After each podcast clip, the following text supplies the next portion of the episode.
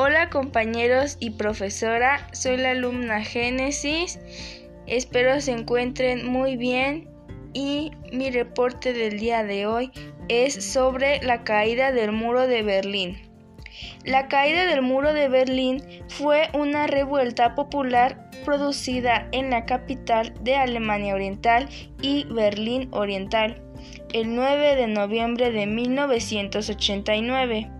Las consecuencias para Berlín con la caída del muro fue el reencuentro de muchas familias y amigos, pero el muro de Berlín simbolizaba también a la perfección el telón de acero que separaba a los alemanes y al resto de europeos desde el fin de la Segunda Guerra Mundial.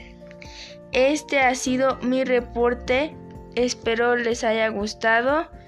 Cuídense, quédense en casa, hasta la próxima.